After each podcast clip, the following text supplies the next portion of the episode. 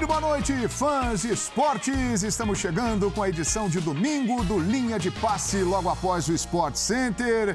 Estamos juntos, você participa conosco, hashtag Linha de Passe. Vamos falar dos jogos de hoje do Campeonato Brasileiro. Logo cedo, o Havaí tomou uma virada em casa do Cuiabá 2 a 1 O São Paulo venceu o Atlético Goianiense lá em Goiânia 2 a 1 América Mineiro 1. Goiás 0 e em andamento Curitiba 1, Fortaleza 0. Tivemos também jogos importantes pela Série B do Campeonato Brasileiro e dois empates em 0 a 0 em jogos grandes. Maracanã cheio, Vasco Esporte 0 a 0, Fonte Nova lotada, Bahia e Grêmio 0 a 0. E comigo, Rodrigo Bueno, André Kifuri, Breiler Pires e Mauro Naves. Sejam todos muito bem-vindos, companheiros. Presidente Mauro Naves, é um prazer tê-lo aqui no Linha, hein? Opa, boa noite, João Guilherme. Abraço enorme aos companheiros, um abraço maior ainda para o fã de esportes que está em casa. É, bom, vou falar dos jogos então da, da Série B. Sim. Que, tecnicamente não me agradaram. Opa. Nem o Bahia, nem o Grêmio. Pouquíssimas finalizações, não foi, está longe de ser um jogaço. Vasco e Esporte foi um pouco mais emocionante por causa das 60 mil pessoas que estavam no Maracanã. E essa torcida fez o que toda vez eu vejo os técnicos elogiando com relação à torcida do Corinthians. É aquela que apoia, apoia, apoia. No final não gostou, aí manda vaia. Foi o que a gente viu no Maracanã hoje. Uhum. Porque havia uma expectativa, né? Vasco jogando Maracanã lotado, em casa, etc. e tal. Vencer esse jogo, encostar um pouco mais no Cruzeiro, se distanciar um pouco mais ainda do esporte, que também é um concorrente.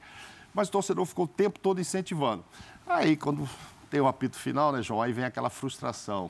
Olha, foi só 0 a 0 Aí vai, vai o técnico, Vasco vinha de derrota, né? Então era um jogo para se recuperar e tal. Diga-se passagem, vinha da primeira derrota, né? Na, na Série B no ano. Então estava todo mundo acreditando que isso ia acontecer. E o Grêmio, o Grêmio está muito na camisa. O Grêmio faz poucos gols, mas também sofre poucos gols, então vai encaminhando em empates, uma coisa aqui, uma coisa ali mas para a gente acreditar pela grandeza do Grêmio que ele realmente vai voltar, tem que jogar um pouco mais de bola. Perfeitamente. Destaque do Mauro Naves, André Kifuri. Bem-vindo ao Linha de Passe, edição de domingo, André. Obrigado, João. Boa noite. Boa noite, meus caros. Uma ótima semana a todos que nos acompanham. Eu vou falar do São Paulo. E não só do jogo de hoje, vou falar da semana. Há algum tempo, não muito, o Rogério falava depois de um jogo: temos problemas psicológicos a ser resolvidos, o time cai muito no segundo tempo por diversas razões. Ainda se falava sobre a falta de uma vitória fora de casa no Campeonato Brasileiro. E agora, depois desses 2 a 1 um sobre o Atlético Goianiense fora de casa, a primeira no campeonato, o São Paulo precisa. As pessoas que acompanham futebol precisam lembrar, e não é difícil porque faz pouco tempo, no meio da semana o São Paulo foi ao Chile pela Copa Sul-Americana e venceu. Então, é, as questões psicológicas, a queda no segundo tempo, trabalhar com um elenco que é curto e que fica mais curto a cada rodada, porque jogadores se machucam, obviamente, lesões, substituições, etc., suspensões. O Rogério, que precisou dizer também numa outra entrevista coletiva, eu sou a pessoa certa para tocar esse clube nesse momento, consegue não só vencer fora pelas duas competições, mas mostrar que as escolhas dele fazem sentido, estão levando São Paulo a conseguir negociar pelo menos até a abertura de janela, quando o elenco pode ficar maior e melhor, é o que se espera, embora não seja uma garantia. Mas olha, é, com personalidade o São Paulo venceu hoje, com bastante personalidade já tinha vencido pela Copa Sul-Americana no jogo de arbitragem absolutamente fora do que é normal. E o momento, pouco tempo depois daquela entrevista em que todos esses problemas foram mencionados, é um momento bom, é um momento estimulante para o São Paulo, sem dúvida.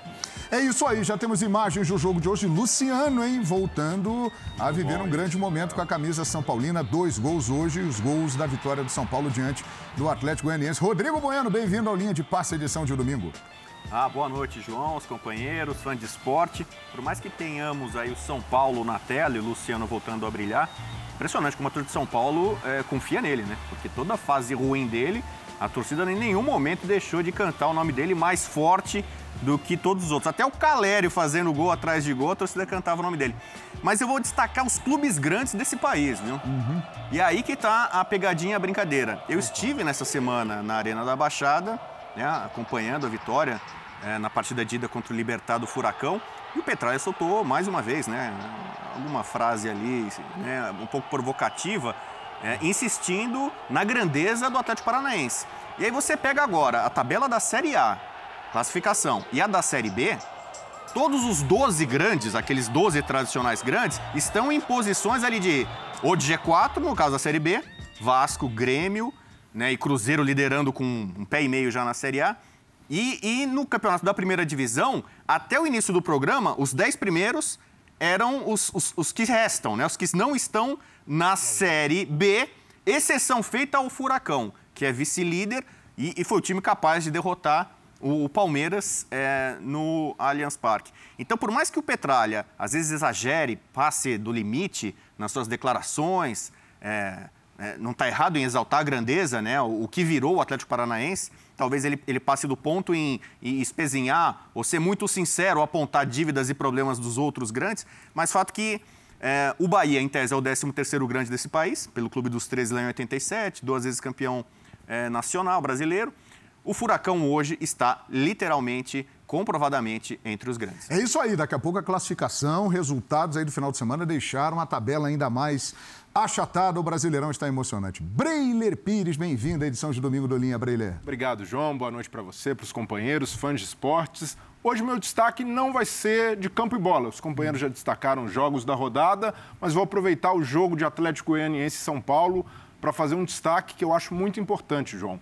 Nesta semana, terça-feira mais especificamente, completam-se 10 anos do assassinato do Valério Luiz, radialista de Goiânia, colega nosso, e até hoje o júri popular não aconteceu.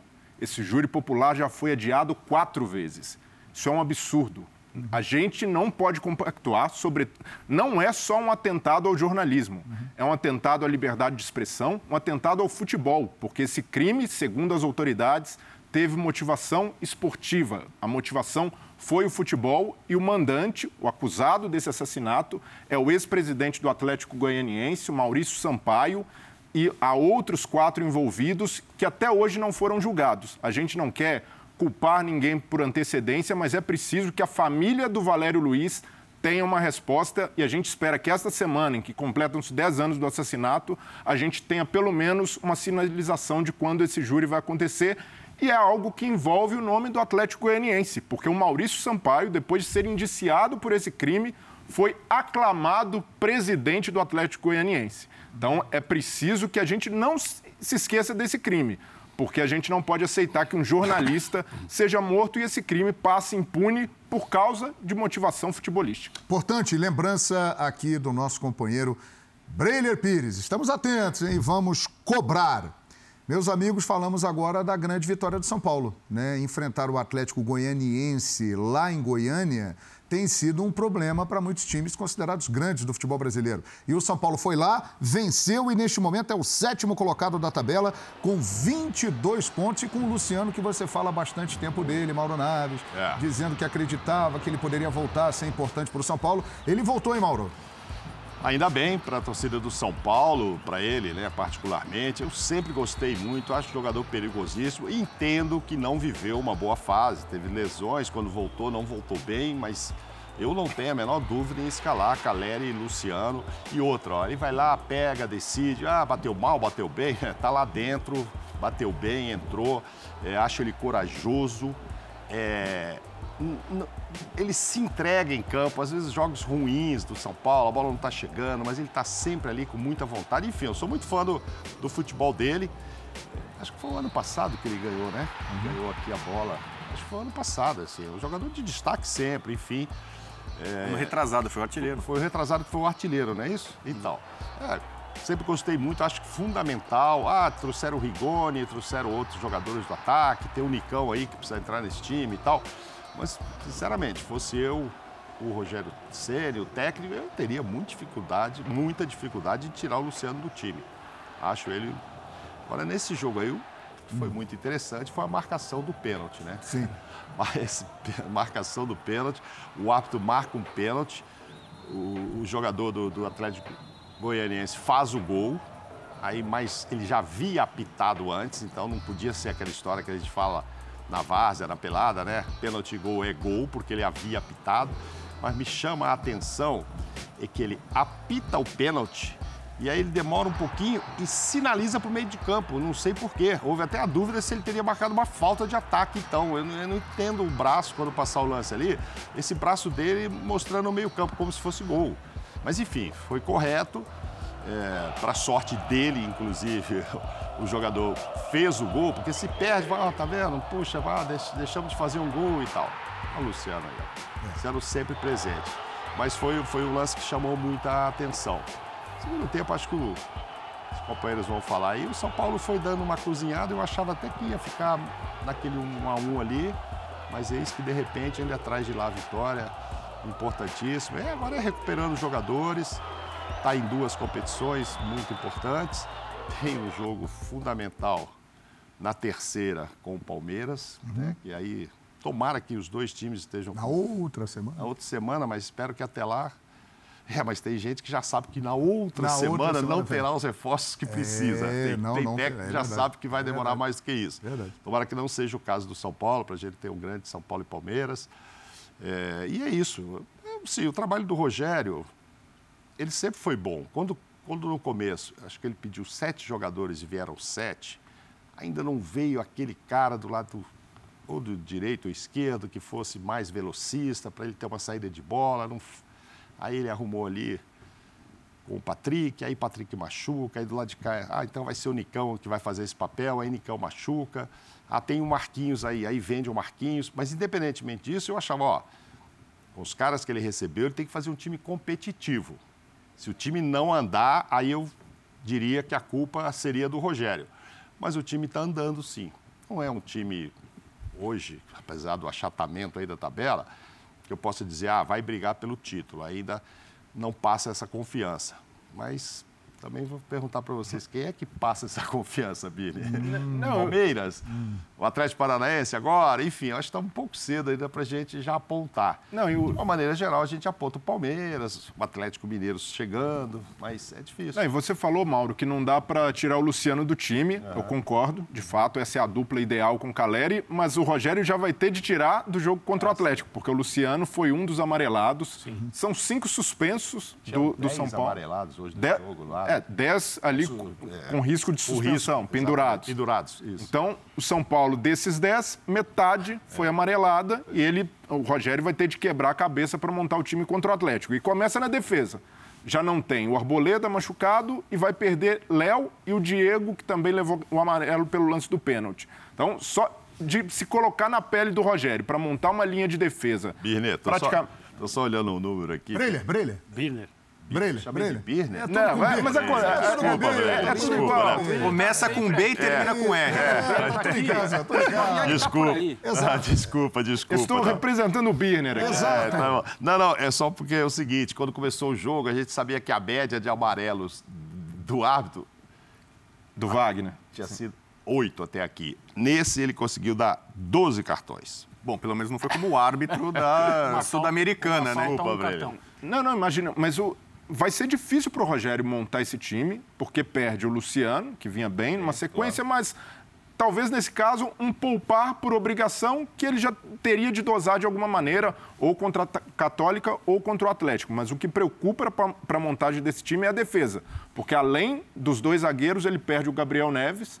O alento é que o Miranda, assim como o Luciano, voltou a jogar bem, fez mais uma partida segura, é, realmente parece ter retomado seu melhor nível físico e técnico, mas ainda assim vai faltar gente para composição. Não tem nem como ele pensar. Se pensar em três zagueiros, vai ter de acionar jogadores da base, jogadores mais jovens, mas ainda assim um problema que mostra que o São Paulo, além de um time, além de uma identidade, carece de elenco, carece de boas opções para o Rogério e quando ele tem um acúmulo de cartões, uma suspensão, problemas de lesão, já vai ser bastante complicado. Eu tenho um amigo atleticano, hum, um grupo nosso de amigos de BH, e ele mandando, a cada jogador amarelado do São Paulo, ele mandando, mais um, mais um, tô gostando, vai mais um. Contando. É, e, e de fato, para esse jogo, São Paulo vai estar tá então, bastante então, no jogo, no jogo no Chile, ele ficou bastante animado. É, era, era uma falta, uma falta, um cartão e vai expulsando depois, porque não tem é. outra opção. Agora, tem, tem Copa Sul-Americana antes disso. Né? Quinta-feira, é. Morumbi, São Paulo e Universidade Católica. O, o Rogério falou hoje, depois do jogo, que o Léo fez a nona partida seguida, sem sair um minuto. Pois é. Então, o, o, fato dele estar jogando já é algo fora do normal. Sim. Ele ter uhum. conseguido completar essa sequência. Não é, não é comum. E assim, não são nove partidas em três meses. Uhum. São nove partidas e em 40 dias. É, e a assim. sequência assim. católica, quinta no Morumbi, Atlético Mineiro no Mineirão, domingo. E no meio de semana, Palmeiras no Allianz, Copa do Brasil. O, o, o Vitor Pereira chegou a dizer, mesmo esses jovens, como o do Queiroz, que ele achava que não ia machucar, acabam se machucando. Então o Léo corre esse risco. Corre, claro. Quem fez sequência parecida foi Gustavo Gomes uhum. e o próprio Gustavo Scarpa, de sete para cima. Mas uma hora, claro, o Vitor dizia, olha, não vai dar, mesmo que o cara seja jovem, acontece. Então o São Paulo pode perder jogadores é, jovens é, por o, isso. O que eu acho que vale a pena a gente destacar é que quando naquela segunda-feira pelo Campeonato Brasileiro no Morumbi, o São Paulo perdeu para o Palmeiras com aqueles dois gols uhum. é, no final do jogo, é, imaginava-se que seria difícil se recuperar daquilo, demoraria um tempo. Aí você volta aos... Ah, os problemas psicológicos, um time em construção, muito jogador jovem, falta confiança, você perde em casa dessa maneira, com o jogo praticamente ganho, para um adversário que não é qualquer um para fazer isso com você, então isso uhum. tem um peso maior. Uhum. Alguns dias depois, se você reencontra esse adversário, o São Paulo, de um jeito ou de outro, conseguiu solucionar o problema. Sim. Não só solucionar o problema do reencontro, a repetição de atuação, era, era por outra competição, não era Campeonato Brasileiro, era a Copa do Brasil, mas deu uma resposta, eu acho que isso foi importante para o São Paulo estar nesse momento agora. Finalmente ter conseguido vencer fora de casa no Campeonato Brasileiro e, antes disso, uma boa atuação, uma atuação é, madura, digamos assim, com tudo o que aconteceu é, no Chile pela Copa Sul-Americana. Agora, o jogo, o jogo de volta, pelo menos é no Morumbi, quando uhum. o torcedor vai poder ajudar o São Paulo a criar aquele bom ambiente e os jogadores terem um pouco mais de confiança, mas tem os jogadores que foram expulsos que não vão poder atuar, evidentemente, que não são jogadores é. que, ah, tá bom, tira do time. Então, um deles é o Caleri, Sim. um jogador referência. Tudo bem, o Luciano está aí. Mas a, a, situação não é nada fácil, nada fácil. E, e, e, o que o Mauro falou em relação ao Corinthians não é o assunto de agora, Sim. mas é o, o, que mais me chama a atenção em relação à questão, à conversa toda dos miúdos, uhum. é pensa na escalação que levou, que começou o jogo, que perdeu por 4 a 0 para o Fluminense ontem. Nenhum dos miúdos a quem o Vitor Pereira se referiu na semana passada jogou. Ele não está nem falando desses que ele escalou. Sim. Ele está falando dos que ele não pode escalar, já não pode escalar. Então é, é a situação é muito, muito difícil para todos e quem consegue se virar bem está realmente fazendo um trabalho heróico. É, e o Ceni consegue manter o São Paulo sempre competitivo? Qual a sua avaliação desse momento do trabalho de Rogério Ceni no São Paulo, Rodrigo? O Ceni, é, eu vou falar ainda, eu acho São Paulo muito irregular hum. e muitos jogadores irregulares. O Breyer está com o Miranda. Miranda foi pavoroso na, na derrota de virada para o Palmeiras. Ele ajudou a enterrar o São Paulo, ele falou nos dois gols. Ele começou a jogar no time reserva, fez algumas partidas boas, ali ele foi colocado para segurar a partida e em poucos minutos ele comprometeu. Depois conseguiu se recuperar. O Luciano, que todo mundo pede no ataque, inclusive a torcida clama por ele, o Luciano merecia reserva. Ele não estava jogando bem, não estava acertando quase nada. Luciano tem um problema que muitos jogadores do São Paulo têm, que toca muito para trás. Recebe a bola e toca muito para trás. O Gabriel Sara, que está fora, fazia isso às vezes. O Igor Gomes, né, nessa posição mais recuada, faz isso muitas vezes. O único jogador regular do São Paulo é o Rigoni. Joga sempre mal. É, ah, desde, desde a saída do... É o único é. jogador regular do São Paulo é, é o Rigoni. É. Nunca está bem. E, e, o Rogério continua apostando, e põe minutos, ele entra tal. O time do São Paulo, na fase de grupos da Sul-Americana, usou reservas. Então ali o Rogério estava com um plano dele de priorizar o brasileiro estava funcionando. O São Paulo começou bem o brasileiro, ficou no G4 ali nas primeiras rodadas e passou de, de, de braçada na Sul-Americana, com nível muito baixo na fase de grupos. Agora, até pelas pretensões da diretoria, o São Paulo, na hora do orçamento, do planejamento financeiro, colocou ir à final do Paulista. Cheque, já foi feito. Não uhum. foi campeão, mas foi a final. A premiaçãozinha ali entrou razoável. Na Sul-Americana, o plano, o orçamento, o planejamento é ganhar a Sul-Americana. O Rogério não pensava assim. Uhum. O, o, plano do Rogério é priorizar o brasileiro. Ele não quer primeiro passar susto no Campeonato Brasileiro. E o Rogério lamentou demais. A derrota para o Palmeiras, é, não só pela forma como foi, mas por ter, ter perdido os três pontos. Ter empatado com o Juventude em casa. Ah, uhum. outra semana a gente está falando aqui, empatar com o Juventude, que é o pior time do campeonato. O Fortaleza está ali na briga, mas a gente sabe que o Fortaleza é mais time do que o Juventude. São pontos inadmissíveis que foram despertados no Morumbi. O Rogério, ele, ele viajou para né, o Chile e depois agora para Goiás, ainda lamentando, ressentindo esses pontos. é, porque o São Paulo se desgarrou do, do, G4, mesmo com essa vitória hoje, ainda tem, um, tem um, quatro pontos atrás do Corinthians, por exemplo. É, e, e, agora acabou o café com leite. A, Sul-Americana São Paulo agora só pode usar a força máxima e para o jogo desse meio de semana não tem opção. Se o Rogério for. Não, você vai ser obrigado a. Não dá. Porque ele tem uma dezena de jogadores no DM, três jogadores expulsos.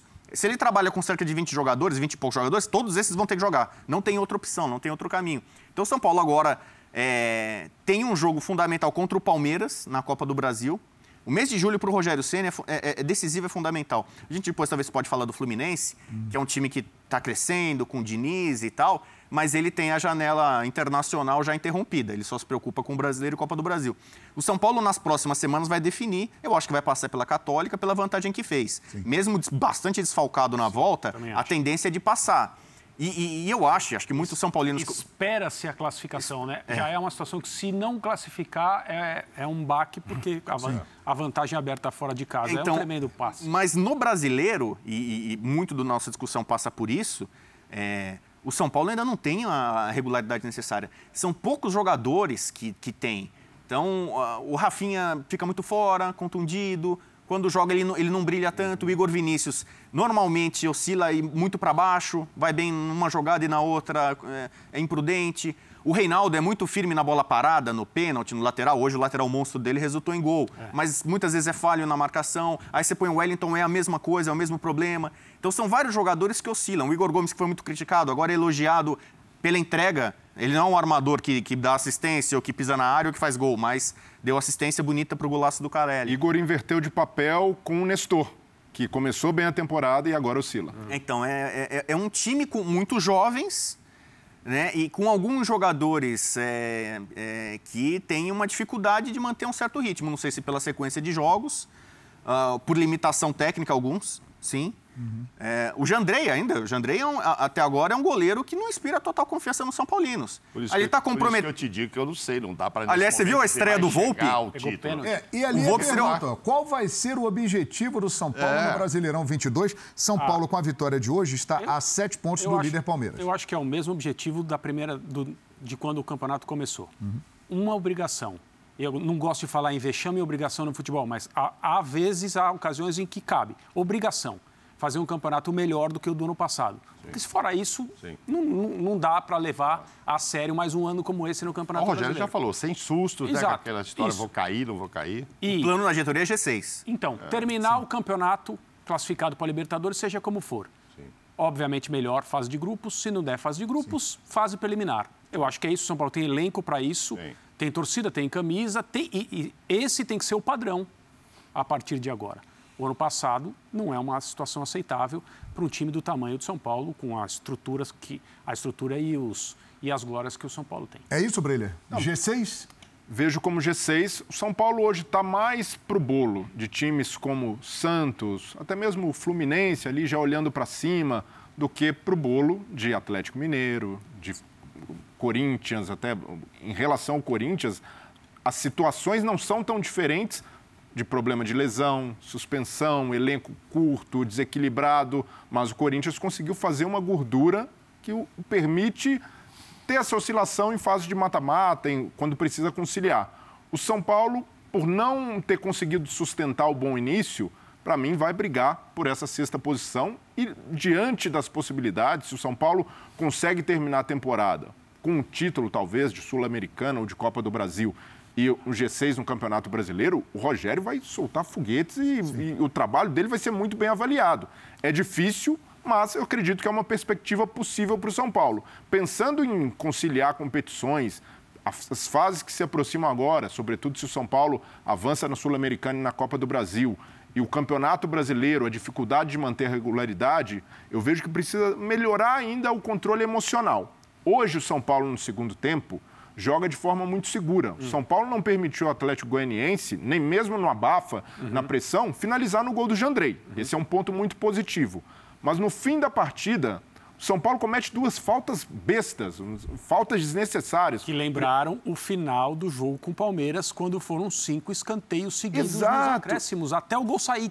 Né? Até o gol sair. E vamos a... lá, mais um escanteio, vamos. Empata aí. E a Empata não. Mais uma chance. Faz o gol da vitória. E a dificuldade de aprender com os erros e de criar uma casca. O jogo contra a Católica. Ali eu vejo que é uma situação atípica, o árbitro aplicando vários cartões. São Paulo termina a partida com mais é, cartões do que faltas. Mas ainda assim, alguns cartões naquela partida são desnecessários. Reclamação, já sabendo o contexto, o árbitro no, no modo caseiro.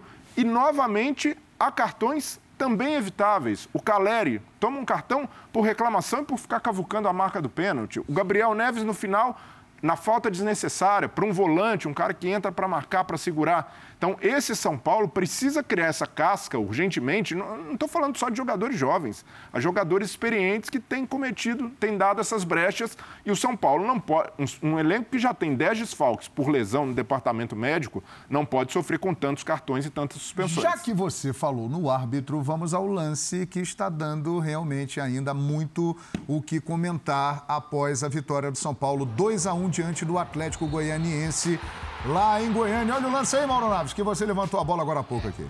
Me chama muita atenção. Acho que ele foi correto, ele viu o pênalti agora, o braço direito, depois que ele apitou. Essa imagem vai mostrar. Aí ele faz uma sinalização para o meio do campo. Ah lá, faz assim, ó. Ele braço direito. Eu falei, bom, deu gol ou ele viu uma falta aí de ataque ou uma mão ali, tá vendo?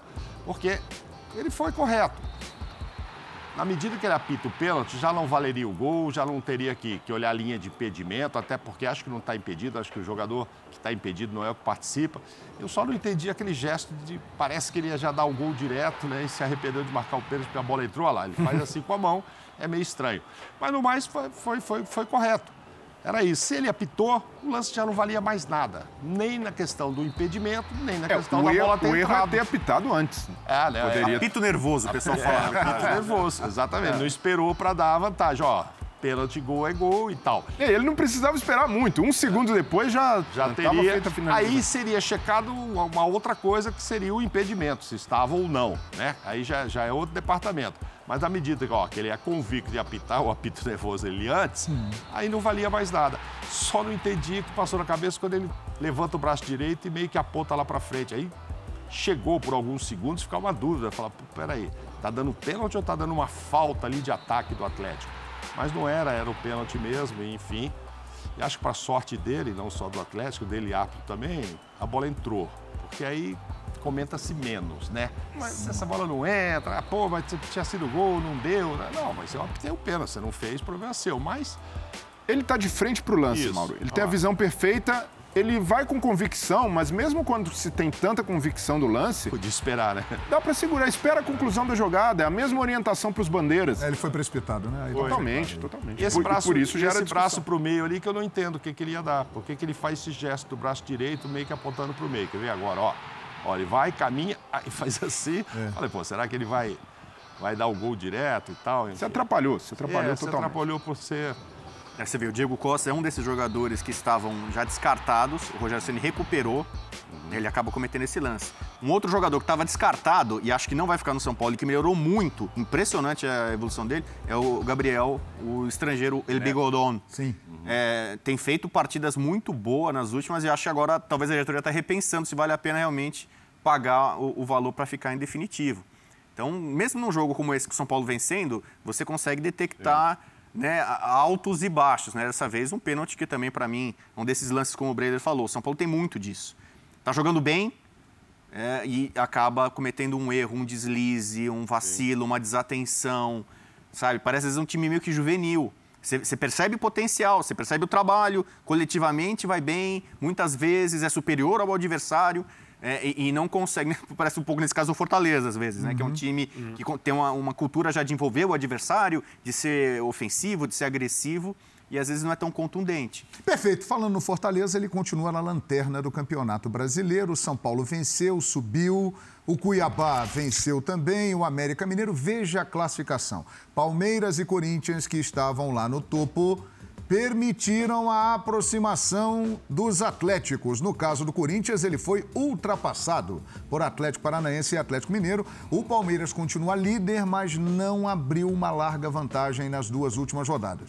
O Corinthians caiu para o quarto lugar Internacional em quinto. Fluminense do Fernando Diniz é o sexto colocado. São Paulo aparece em sétimo. O Flamengo conseguiu a sua segunda vitória seguida, já aparece ali em oitavo lugar. O Santos é o nono e o Botafogo está em décimo. Te interrompendo, amanhã, você hein? viu, dos dez, ah. todos os chamados grandes, os tradicionais estão ali. Os da Exato. Série A todos estão ali. Sim, você tem toda a razão, Rodrigo. E amanhã a rodada será completada com Botafogo e Bragantino. Havaí, que perdeu hoje também uma boa chance em casa, hein? Levou a virada do Cuiabá, é o décimo primeiro. Coritiba, que está vencendo Fortaleza por 1 a 0 América Mineiro, Bragantino, Ceará, Atlético Goianiense e dentro da zona de rebaixamento, Goiás, Cuiabá, Juventude e Fortaleza. Juventude e Fortaleza numa situação desesperadora no Campeonato Brasileiro. A sua análise, André Kifuri, desse momento do Brasileirão e da classificação.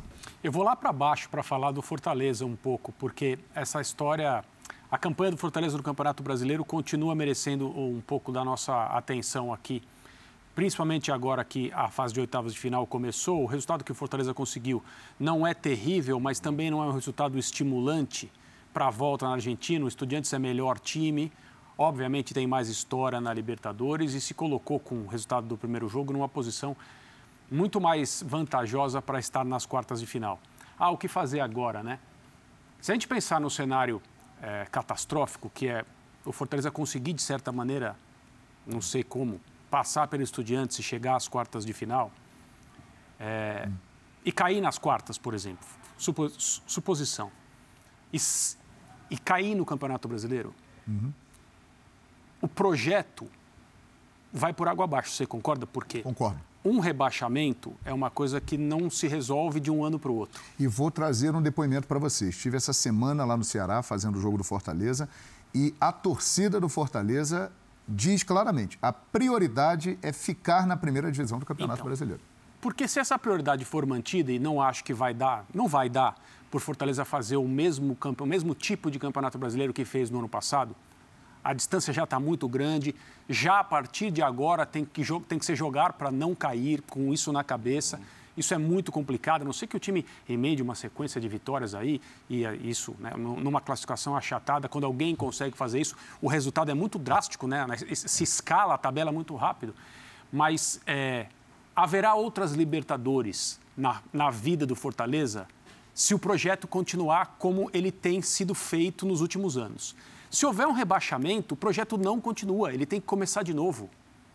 Então, ah, eu estou falando isso porque eu não entendo muito, eu não consigo aceitar a escalação de hoje muito mexida. É claro que o técnico, às vezes, ele tem as mãos atadas em relação à utilização de alguns jogadores. Mas muitas vezes também existe opção. A minha opinião é que o Fortaleza tem que priorizar o Campeonato Brasileiro especialmente agora, que o primeiro jogo contra o Estudiantes. Então, o Fortaleza não venceu em casa. Eu acho que essa seria uma razão para continuar fazendo. Não, o nosso sonho é Libertadores, é inédito, estamos vivendo algo que uhum. tem, um, tem, um, tem um tamanho imenso na história do clube, a gente não pode largar isso, ok. Mas o campo está dizendo outra coisa. E o Campeonato Brasileiro é muito importante. A permanência na Série A é vital para o Fortaleza continuar crescendo e jogar outras Libertadores no futuro próximo. E na próxima rodada, no domingo que vem, no Linha de Passe, estaremos aqui discutindo o jogo entre Fortaleza e Palmeiras. Na... Eles jogarão domingo lá na Arena Castelão, ou seja, o Fortaleza tem o Estudiantes quinta-feira lá em La Plata e no domingo que vem recebe o Palmeiras lá na Arena Castelão. Aliás, companheiros, o Palmeiras que nas duas últimas rodadas ele perdeu uma chance de abrir uma vantagem no campeonato. Né? Ele fez um ponto, ele fez um ponto e o Atlético Mineiro fez seis. Exato. Então houve uma só, diferença. Só para completar, na parte de cima, eu acho que a ascensão do Atlético Paranaense é indiscutível. Uhum.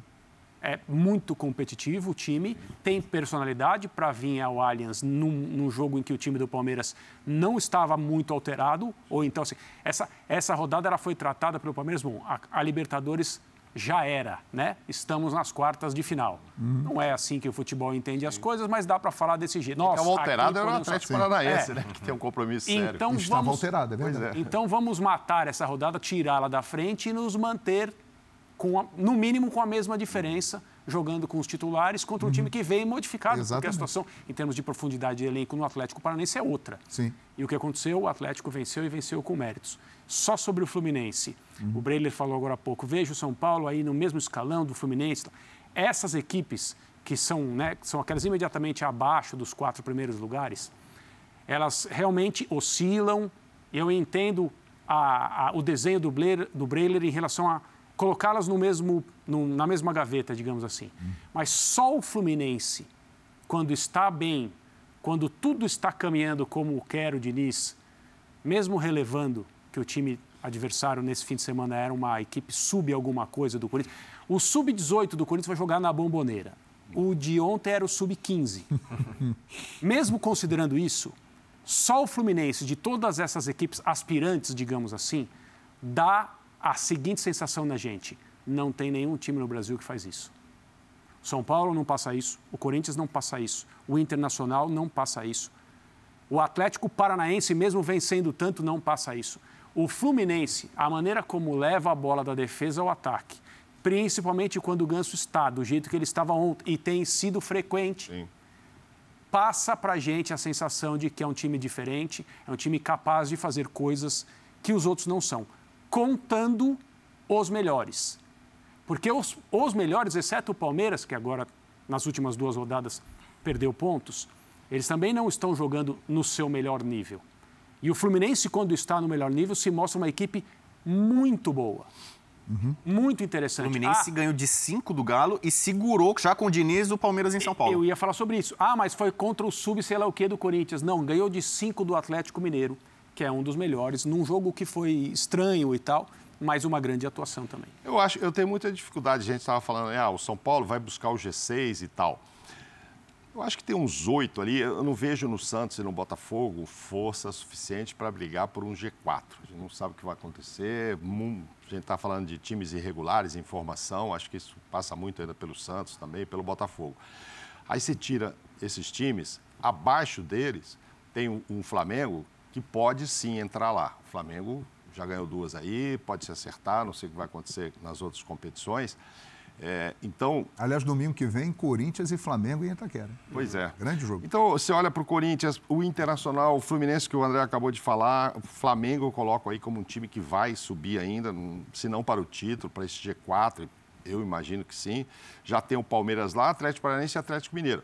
Então, assim, hoje, a gente acabou de falar do São Paulo, o jogo do São Paulo.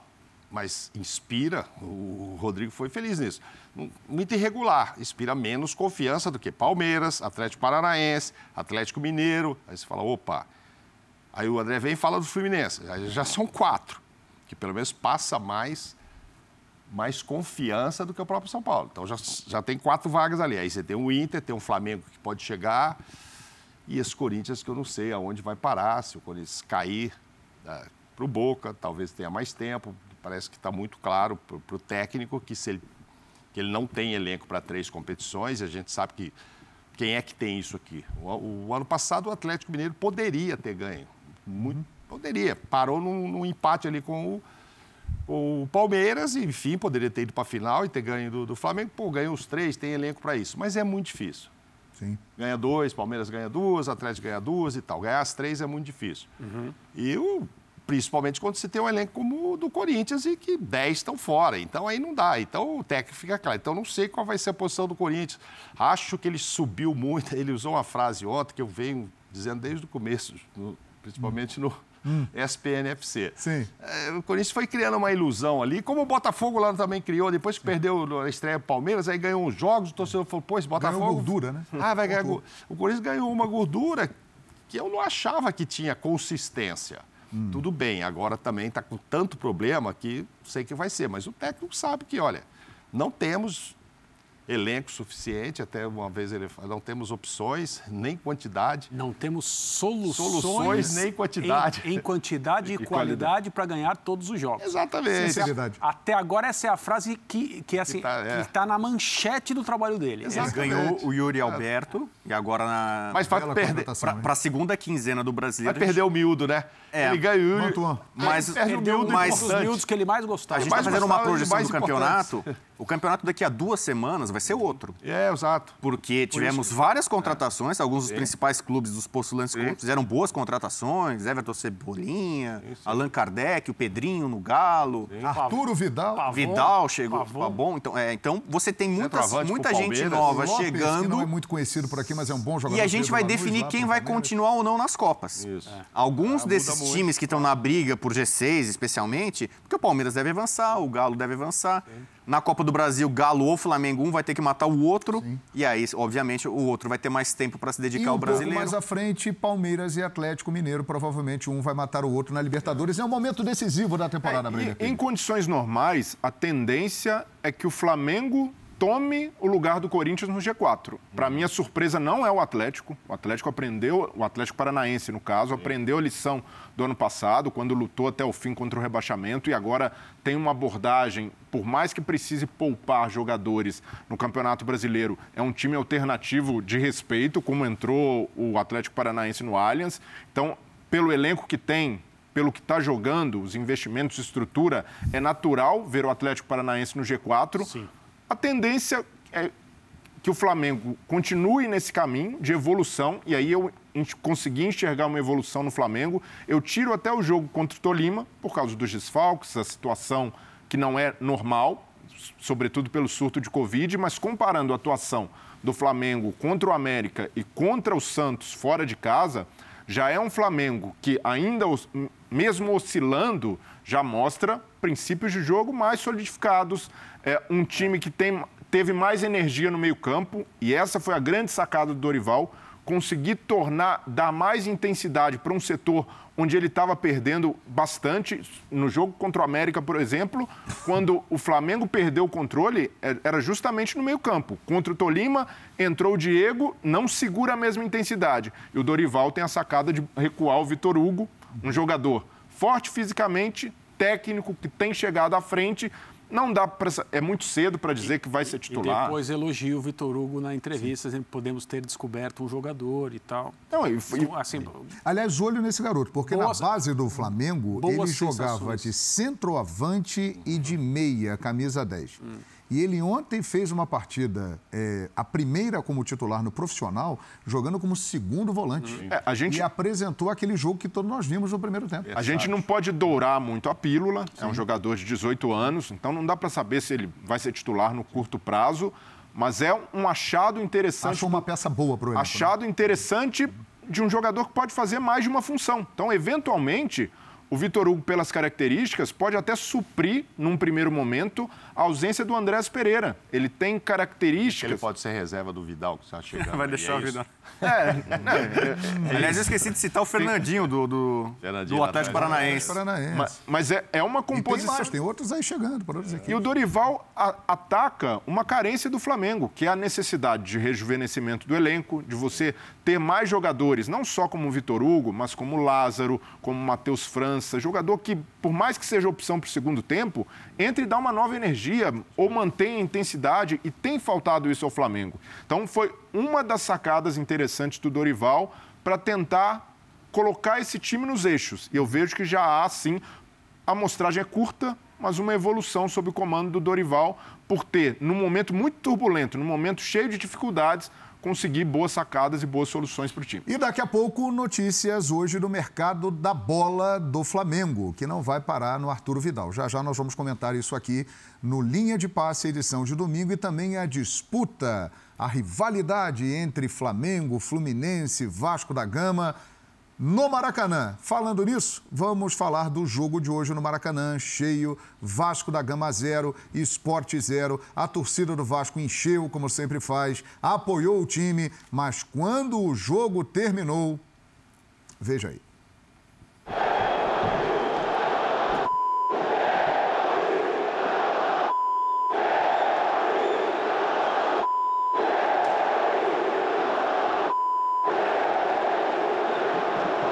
Lidar é tranquilo. É, o problema é que a gente sai com um sentimento de frustração e não poder dar alegria, né? A torcida que veio aqui fez a sua parte, dotou o estádio, incentivou durante os 90 minutos. É, infelizmente, a gente não conseguiu transformar é, o bom jogo que a gente fez em boa parte dele em gols, né? Então, isso aí a gente encara com naturalidade. É, a gente espera que, que ela, no próximo jogo em casa, ela volte a nos apoiar, porque ela tem sido fundamental né, na campanha. É, e o mais importante é isso. Né? A gente sabe da dificuldade que é a competição, e sabe que toda vez que o resultado não aparecer, é, como a torcida deseja, isso pode acontecer. Muito bem, um pouco antes do jogo terminar, a torcida do Vasco já começou a protestar e você viu no Maracanã. Maurício Souza, no comando do Vasco, quatro jogos, duas vitórias, um empate e uma derrota. Rodrigo Bueno. Perdeu a invencibilidade, né? O Vasco é, vem a, se motivando, se alimentando muito de ser o único time de Série A e Série B sem derrota. É, aquilo já foi um certo impacto, não tanto para a tabela, né? O Vasco continua muito bem classificado e acredito, não tanto quanto o Cruzeiro, que a coisa está indo bem, né? Digamos assim, a, a, o navio vascaíno, né? A, a nau ali e tal, está em bom, em bom é, estado para avançar. Esse é um adversário que era direto, tem que tem, o, o esporte ainda tem pretensões fortes nessa briga. Eu citei que. E o é, início do Lisca, já conseguiu um bom resultado no Maracanã. É, então, é, então não é um adversário dos mais fáceis, daquele que é para imaginar, ah, vai sentir o Maracanã lotado, a, a pressão do Vasco tal. Não, o esporte está é, tá na briga aí, talvez seja a quinta força, exatamente, né? O time que está tentando bater ali para chegar ao G4. É, muita dificuldade de construção, né? Vasco do meio para frente, demais. inoperante. Nenê não jogou. É, eu, eu, eu, eu, eu, tive uma grande impressão do Figueiredo desde a Copinha, Sim. pela técnica, capacidade de fazer gols de, com alto grau de dificuldade. E, e, e eu confesso não gostava muito do Raniel, né? Então eu sempre achava que eh, era melhor para o Vasco, não só pela bola, pela questão técnica, mas também pensando em futuro, de o Vasco voltar a aproveitar a base. O Vasco tem feito sucesso na base recentemente, acabou de, de, de perder um título ganhando o jogo do, do Palmeiras na base, mas é mais uma competição de base nacional em que o Vasco está indo bem. O Vasco está dando sinais de reconstrução, de retomada. E isso é, foi um, uma mola propulsora do Vasco muito importante nos anos 80, nos anos 90, começo dos anos 2000, a produção de talento. É, só que o Figueiredo muitas vezes acerta um chutaço de fora da área, mas depois acaba ficando meio que opaco. O Andrei é destaque desse time, né? O Andrei sim, sim. É, é, é, uma figura que destoa. É, não sei quanto tempo que ele vai ficar no Vasco, sinceramente, pela, pelo nível de atuação dele. E num jogo como o de hoje, a carga de trabalho dele é brutal, porque ele tem que ajudar no desarme, conseguir fazer a bola sair, ainda se apresentar. Quando ele consegue fazer isso, ele, ele mostra a qualidade em, todas, em todos esses papéis. Mas você falou, você falou algo que é que, é muito, que ficou muito evidente hoje. Um jogo que não deveria ter surpreendido ninguém quando a proposta do esporte, com comissão técnica e início de trabalho, foi defender-se e ver o que acontecia no contra-ataque, sem ter jogadores para isso. Porque o esporte não tem jogadores de velocidade para fazer a segunda parte desse trabalho. O primeiro é recuar, marcar, fazer com que o espaço apareça quando o Vasco vem. A segunda parte é aproveitar esse espaço, o esporte não conseguiu fazer isso. O jogo passou um bom tempo com o Vasco, sem conseguir criar porque tinha essa obrigação, era a única via.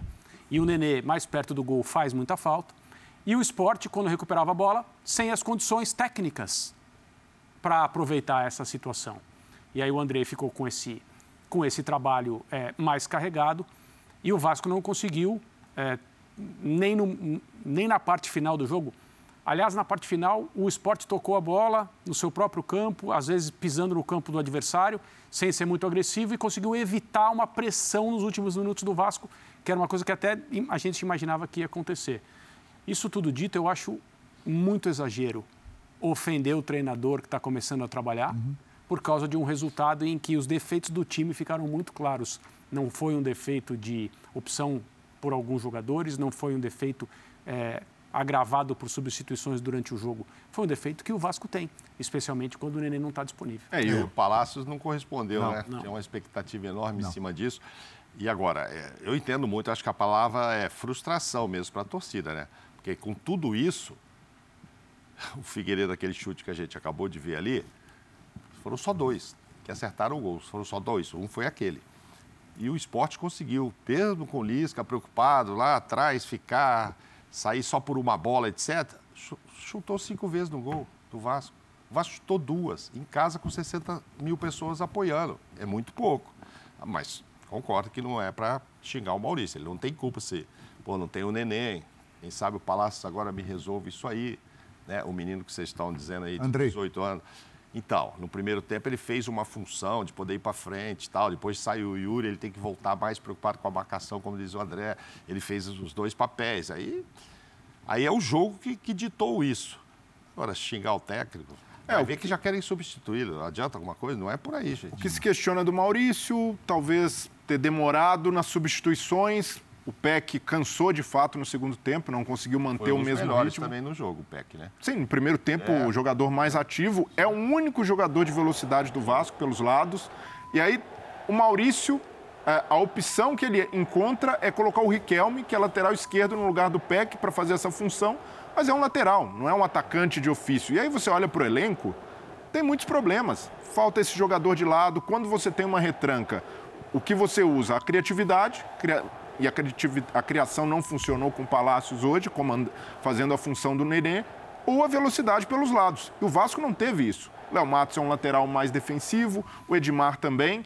Então, é preciso colocar nesse pacote, né, em qualquer avaliação do técnico, as circunstâncias. E parece que quem escuta esses protestos, que o Vasco estava totalmente bem resolvido, não tinha problemas coletivos, não tinha problema de criação, quando o antigo treinador, o Zé Ricardo, deixou o clube. E a, a sequência de 14 jogos de invencibilidade pode ter sido ilusória para o Vasco, porque nem metade desses jogos o Vasco jogou bem. O Vasco ganhou muito desses jogos na base da torcida. A torcida levou o Vasco, tem levado o Vasco nessa Série B, ou em São Januário ou no Maracanã e muitas vezes na base do abafa. A segurança defensiva foi um ponto forte da reta final do trabalho do Zé, porque no começo da Série B não era. Então, não, esse trabalho anterior não era incontestável. E esse mesmo torcedor criticava.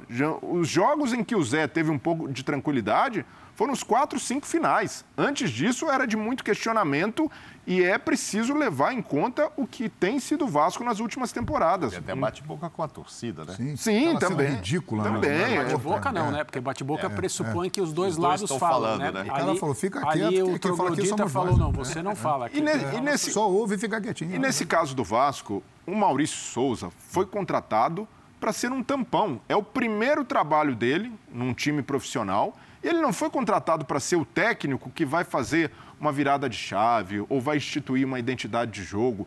Ele é o técnico colocado sabendo a hora em que ele vai partir, que é quando chegar uma nova gestão no clube, e essa avaliação vai depender. Se o, até lá o Maurício Souza conseguir manter o Vasco no G4 ou brigando por liderança, tranquilo na zona de acesso, ele continua até o fim do ano, que é até quando vai o contrato. Se não, ele já sabe que vai sair. Então é preciso ter o um entendimento dessa situação. A diretoria do Vasco coloca o profissional é, nesse tipo de, de circunstância, uma, uma circunstância até complicada. Um primeiro trabalho num ambiente que é muito complicado, de pressão, o torcedor do Vasco não aguenta mais a Série B, e você alçar esse profissional a quase um status de boi de piranha, que é isso que vai acontecer com o Maurício Souza. Se ele não emplaca uma sequência de vitórias ou tem uma sustentação, se ele não receber reforços, por exemplo, o trabalho não vai se sustentar. E esse time do Vasco, tem, esse elenco principalmente, tem muitos problemas. Mas é problema que não vem de agora, é do começo do ano. Rani, muitos torcedores questionam o Raniel. Ah, qual é a melhor opção? O Zé Ricardo trocou pelo Getúlio, o, agora o Maurício Souza tenta o, já tentou o Figueiredo como opção e não funciona porque a bola não chega nesse homem de referência. Então é preciso que se antes de querer que o técnico vá embora, que traga um novo nome, que a 777 antecipe, passe o carro na frente dos bois e já traga um treinador de renome, um treinador pesado, entender que as circunstâncias no Vasco são muito pesadas para um treinador que tem o seu primeiro trabalho. Pode-se questionar a opção da diretoria atual, a diretoria ainda do clube, de trazer um treinador com pouca rodagem, pouca experiência para esse tipo de situação. Isso daí é válido. Mas agora, um profissional que tem apenas quatro jogos e, verdade seja dita, não fez nenhum bom jogo. Com Maurício Souza, o Vasco ainda não jogou bem. E, repito, isso era raridade com o Zé Ricardo é, também. Aí que tá. E ele, e ele vai ter dificuldade para fazer esse time jogar bem se não tiver reforço. E a verdade é essa: se o Vasco não tiver reforço, por mais que esteja ali com uma gordura na vice-liderança, vai sofrer na Série B e o acesso não está garantido. Então a diretoria precisa trabalhar já nessa transição com a 777 para garantir o ponto-chave desse projeto, que para o Vasco virar SAF, o pensamento é chegar em 2023 na Série A. E para chegar na Série A, não vai aguentar a remada somente com esse elenco. Classificação: Cruzeiro disparado, 37 pontos. O Vasco é o segundo colocado com 31. O Bahia tem 29, o Grêmio 26. O Criciúma está crescendo no campeonato, é o quinto colocado com 23.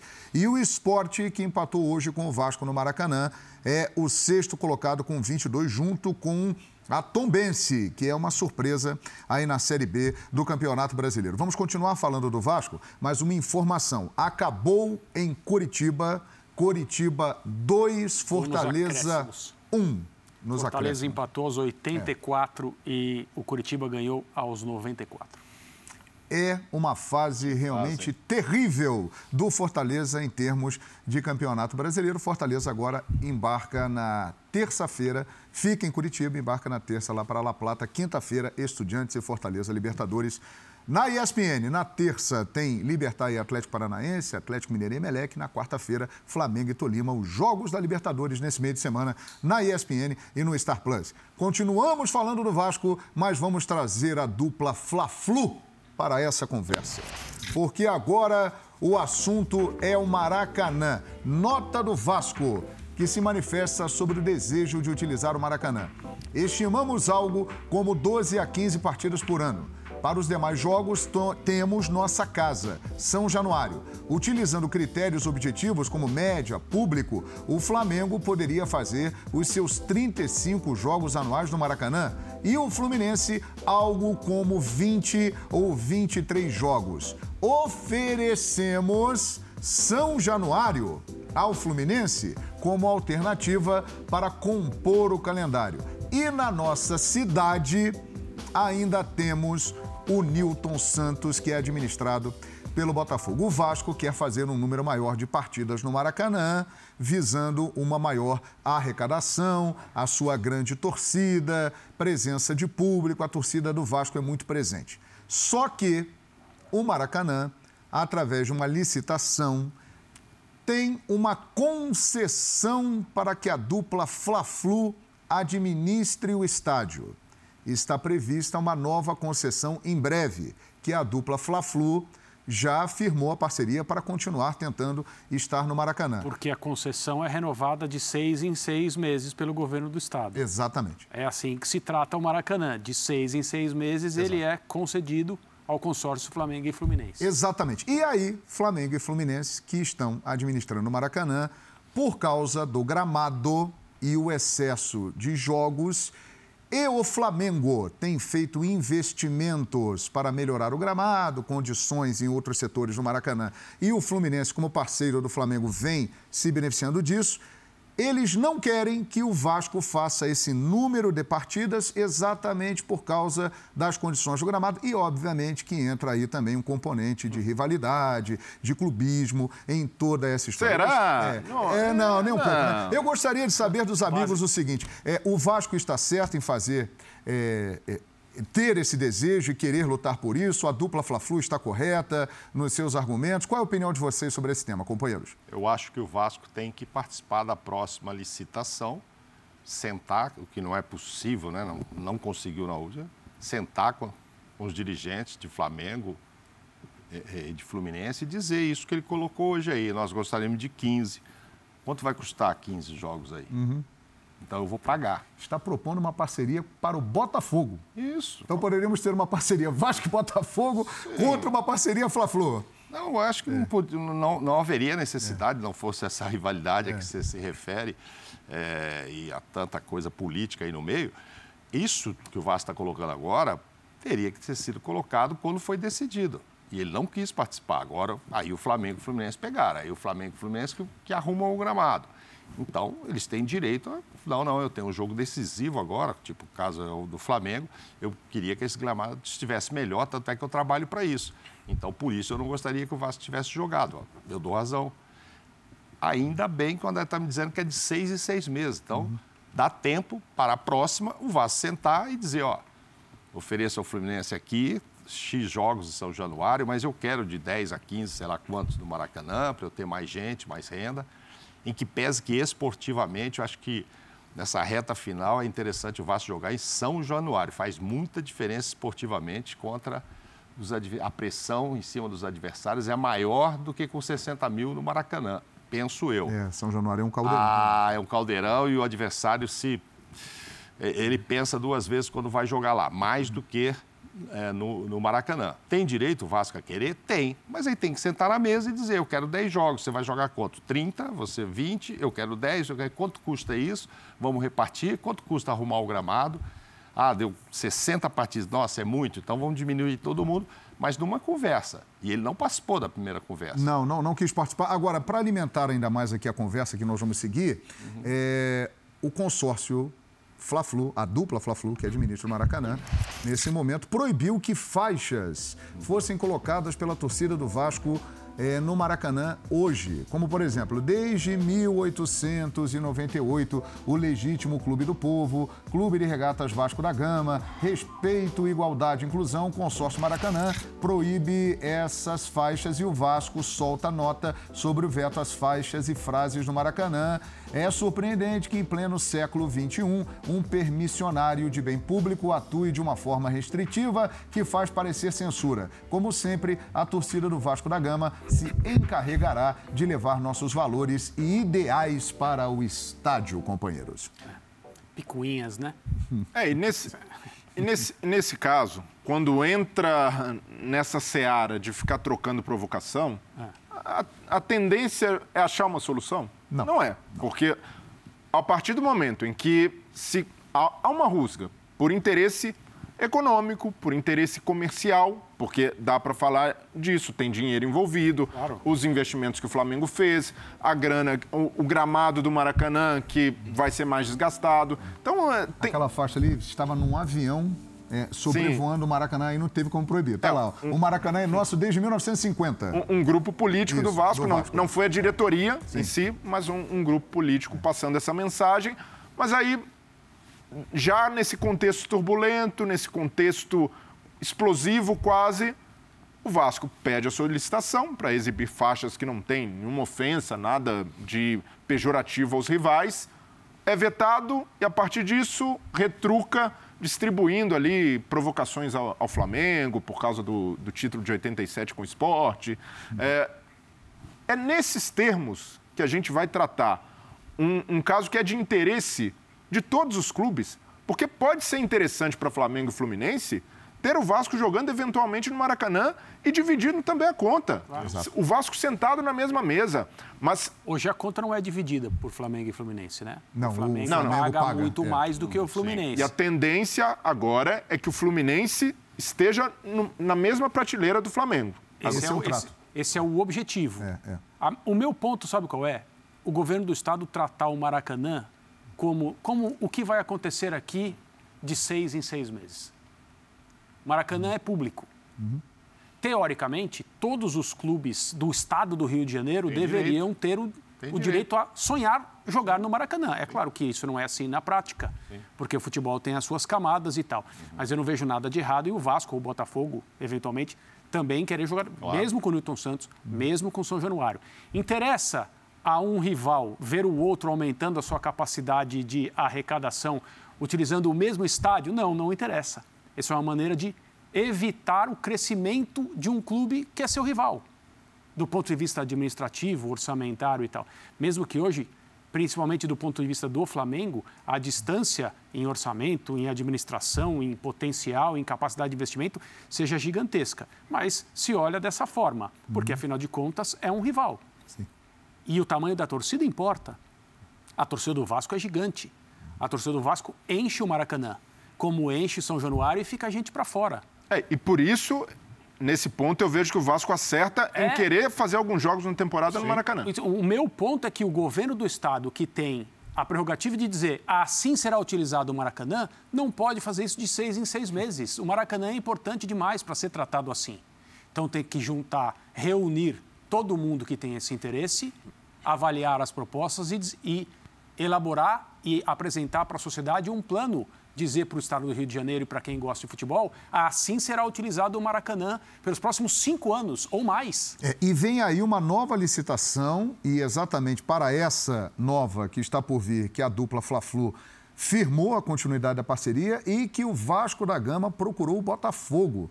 E o objetivo desta nova etapa é exatamente isso: administrar o Maracanã por um tempo mais longo. E a sua opinião sobre o tema, Rodrigo Bueno? A minha opinião é simples, curta hum. e pode desagradar algumas pessoas. Hum. Eu comparo o Maracanã com a praia de Copacabana. É. Né? Então você imagina. É um ponto turístico também. Imagina se alguém privatiza a praia de Copacabana. Agora o consórcio Fla-Flu é o dono da praia de Copacabana. Se um vascaíno, um botafoguense, lá, ou eu que torço por bom sucesso quiser aparecer, não, não pode. A praia de Copacabana agora hum. está privatizada e ela está com um consórcio. Estrangeiros compraram. Uhum. É, a 777, em parceria com John Textor, compra a praia de Copacabana. Agora, flamenguistas e tricolores do Rio não podem ir para Copacabana, a não ser que peçam autorização, se curvem, né, aos donos vascaínos e botafoguenses. Eu tenho uma visão, eu cresci vendo o Maracanã como uma casa de todos. Aliás, nem só dos cariocas, né? Os mais sim. antigos vão lembrar do Santos, do Pelé jogando no Maracanã. Sim, sim, o, o, como o Wembley, mais ou menos, né, simboliza a, as grandes finais, né, não só a seleção da Inglaterra, as finais da, de Copa são em Wembley. Né, é, é o estádio da seleção, mas é o estádio dos grandes jogos, é o grande palco, né, o grande templo do futebol. E o Maracanã foi Onde isso. se decidiu o acesso da segunda Exatamente. divisão primeira. Né? Quer dizer, não importa, não tem dono. O, Maracanã, a, a, faixa eu entendo ali, né? A resposta vascaína, o Maracanã é nosso de 50. Na verdade, ele ganhou o direito em 50 de uma parte do, de um gol, porque ele foi campeão naquele ano. E é uma briga que tem historicamente com o Fluminense, quando tem Vasco Fluminense, Sim. desde o consórcio, onde vai ficar a torcida do Vasco, uhum. onde vai ficar a torcida do Fluminense, que entra nessa história da rivalidade. Exato. Então, para mim, o, o, o Maracanã deve, deveria ser sempre público, e todo mundo deveria ter direito de pleitear. Então você imagina, o, o, o, Botafogo chega na final da Copa do Brasil, o Vasco chega na final da Copa Sul-Americana, uh, o América que já, foi, já, foi, já fez decisão, né? O, Curitiba com o Bangu em 85. Sim. Ele tem todo o direito de pleitear o Maracanã, o grande palco do futebol do Rio de Janeiro. É, quando você vai ter mais público, mais renda, eu acho vantajoso para todo mundo. E, e, e, esse ideal democrático que eu estou defendendo aqui uhum. é, me incomoda quando eu vejo um consórcio assumir o Maracanã. Com toda a história que tem o estádio, com as reformas, os gastos eh, bilionários que foram feitos, reformas atrás de reformas, para depois você entregar. Não estou aqui falando que está errado o Flamengo ou o Fluminense, que são clubes que ainda não têm uhum. estádios próprios ativos. Ah, tem a Gávea e tem Laranjeiras. Tem o Vasco tem e o Botafogo tem. Sim. Não é porque o Vasco tem em São Januário, porque o Botafogo conseguiu a concessão, uhum. também de forma bem facilitada, né, uhum. do Newton Santos, que ele tem que ficar lijado, impedido de jogar. Você tocou num ponto importante essa história toda que estamos falando aqui, ela está levando o Flamengo e a administração de Rodolfo Landim, que sempre teve como prioridade administrar o Maracanã, a começar a pensar em ter o seu estádio próprio. Uma reunião está marcada entre Rodolfo Landim e Eduardo Paz, prefeito da cidade do Rio de Janeiro, para discutir o tema e o Flamengo começa a pensar na possibilidade, motivado muito por tudo isso que está acontecendo. Ter o seu estádio e realizar jogos de maior relevância no Maracanã.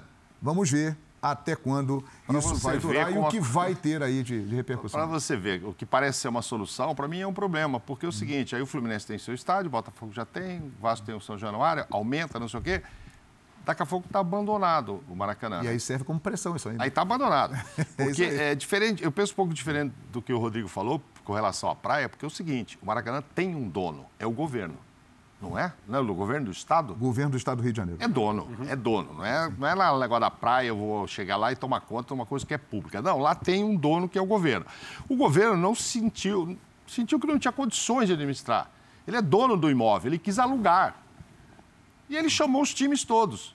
E quem sentou? Flamengo e Fluminense sentaram para conversar. O Vasco não quis, o Botafogo mas, já tem o dele. É, mas na verdade o é. Vasco é, sai por divergência política, com as, duas, as duas diretorias. É, mas se ele fosse lá, se ele fosse lá e dissesse, eu quero sim por 10 jogos, quanto custa isso? Porque ali está se fazendo um aluguel. Me parece que agora o Flamengo paga mais até por esse aluguel, entre aspas, do que o Fluminense, ok? Sim, sim. Tem que reformar e tal.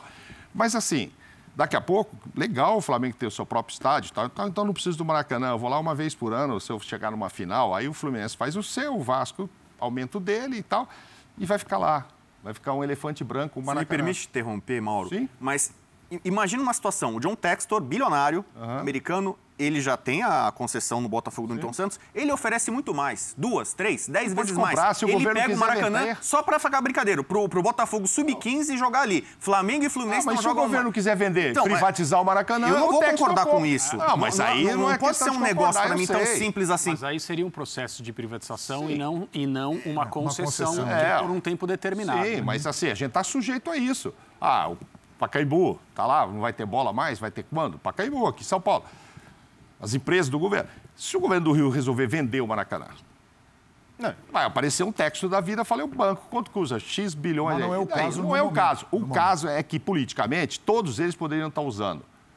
Agora, se o Vasco não participou, Fluminense e Flamengo têm direito sim a dizer, não, não, não quero que você estrague aqui. Espera a próxima então licitação um e entra. aluguel mais alto, que é o que e fizeram isso também, né? Exato, fizeram é, isso para ver se assustava é, o Vasco. né? Subiram três vezes o, o aluguel da última vez que o Vasco alugou. Enfim. E aí pagar o preço mais caro meio que vira uma questão de honra. Ué, vocês querem voltar É, aqui ou não? Então pode pagar aí aqui. paga. aqui. Mas, Mas diminuiu, é diminuiu o lucro na renda, é uma né? forma de É. fazer com que o Vasco não tenha tanto, tanto benefício É. com uma grande arrecadação. Mas imagina a esse. situação ao contrário.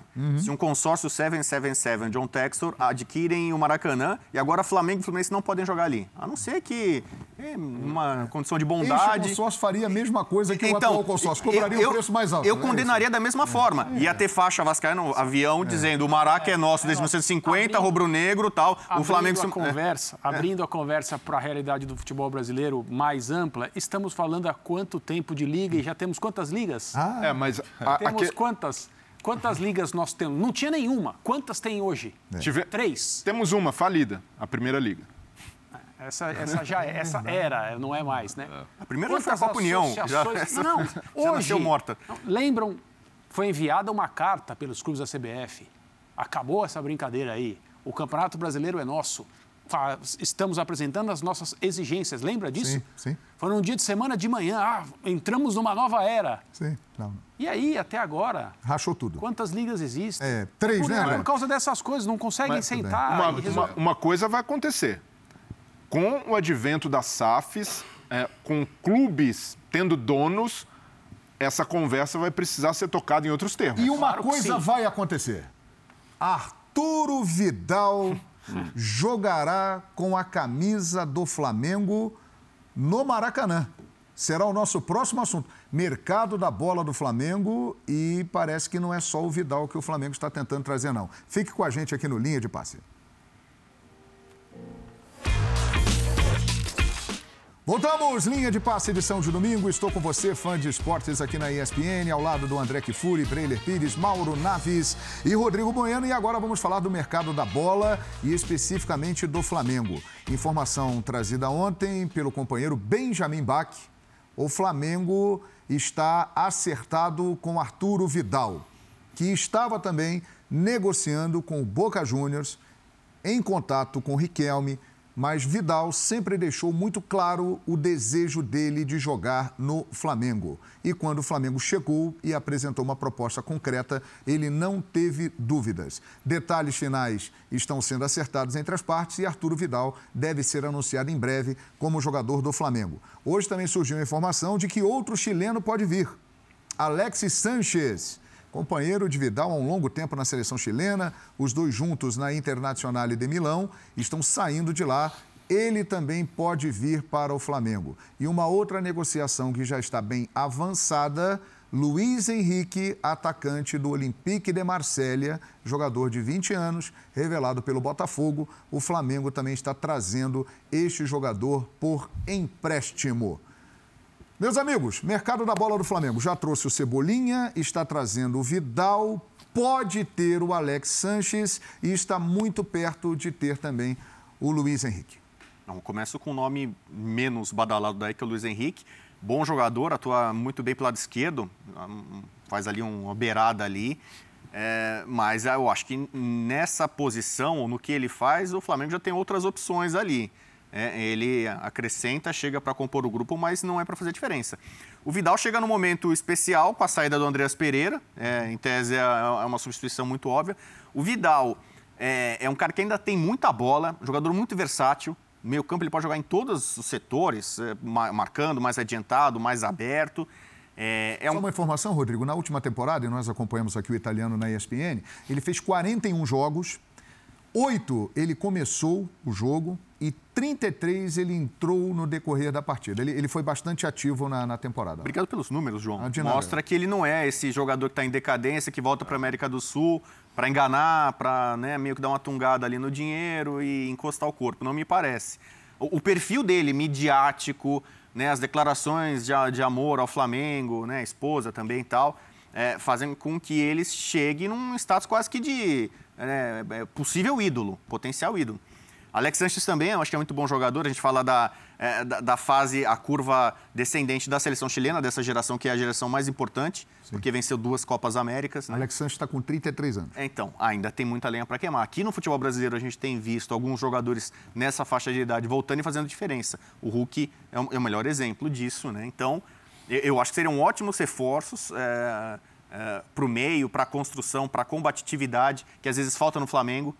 A, a, história de que o Flamengo do meio para trás é um time às vezes meio moroso, meio apático, meio blasé, ou, ou, acaba se complicando em algumas partidas e campeonatos por não ter intensidade, aplicação.